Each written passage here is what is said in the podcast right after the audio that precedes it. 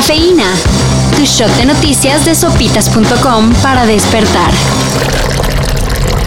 ¿Se acuerdan de Enrique Orcasitas? He removido de su cargo a Enrique Orcasitas Manjarres, quien se desempeñaba como director general de dicho organismo.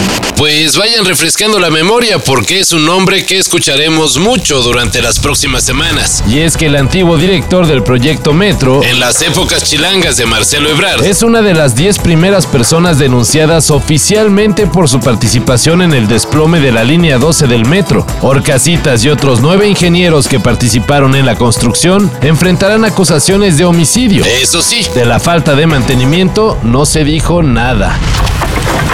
Arrancamos la semana con un Apple Event más para que se dejaran caer una serie de flamantes anuncios de la manzanita. Porque te amo a pesar de todo lo que me has hecho, porque tal vez sí soy una estúpida, te amo. Si lo tuyo es la música, anunciaron un nuevo plan para que Siri te ponga las rolas, unos nuevos colores de HomePod y la más reciente generación de AirPods que van a jalar perfecto con el audio espacial. Sin embargo, las que se llevaron los aplausos fueron las nuevas MacBook, que son todo un estuche de monerías. ¿Un tip? Bueno, primero véanlas, admírenlas y luego se fijan en el precio, porque arrancan en los 50 mil morlacos. ¡No me importa! ¡Quiero estar contigo! Y hablando de bajones, el ratón más conocido del mundo le puso una sacudida al calendario y le dio en la torre a nuestros estrenos en el 2022. ¿Tenemos un problema? ¿Ah? No, señor. No, señor ratón. No, señor ratón. Ah, qué bien. Por un momento pensé que había un problema.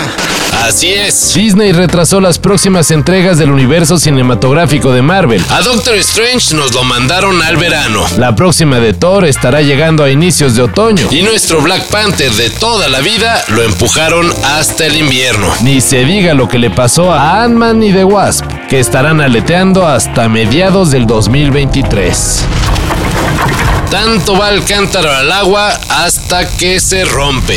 Eso era lo que decía el refrán de nuestras abuelitas. Y en esta ocasión aplica perfecto para las jugadoras de la Liga MX femenil, que ya están hasta el copete de los malos arbitrajes. Árbitras que se comen el silbato en penales clarísimos. Faltas inventadas y expulsiones por asuntos ridículos se viven jornada a jornada. Además de algunos reclamos por tratos bastante llevaditos de las uniformadas. Equipos enteros han alzado la voz para tener mejores arbitrajes y de paso pedir que también les echen la mano porque reclaman que no tienen ni la ayuda del VAR en sus encuentros. Neta, ni en los de la liguilla. Pues oye. Y en la nota idiota del día nos llega desde San Mike, papá. ¿Cómo ir a San Mike como buena niña fresa? Ponte lentes oscuros y un outfit súper instagramable, de preferencia pantalones blancos y obvio un cinturón Gucci. El paraíso del combo sombrero camisa chalequito está a punto de caer en ridículo porque pueden perder sus semáforos. Sí, así como lo escuchan. Resulta que el municipio de San Miguel de Allende, en Guanajuato, compró los semáforos en abonos chiquitos para pagar poquito. Pero se han hecho guajes a la hora de abrir la cartera. Deben 10 meses, que suman 51 millones de pesos. Y la empresa que los vendió asegura que el 22 de octubre es el último día que tienen. Antes de que pasen a quitárselos. Así tal cual. Para esto y mayor información en sopitas.com. Cafeína. Shot de noticias de sopitas.com para despertar.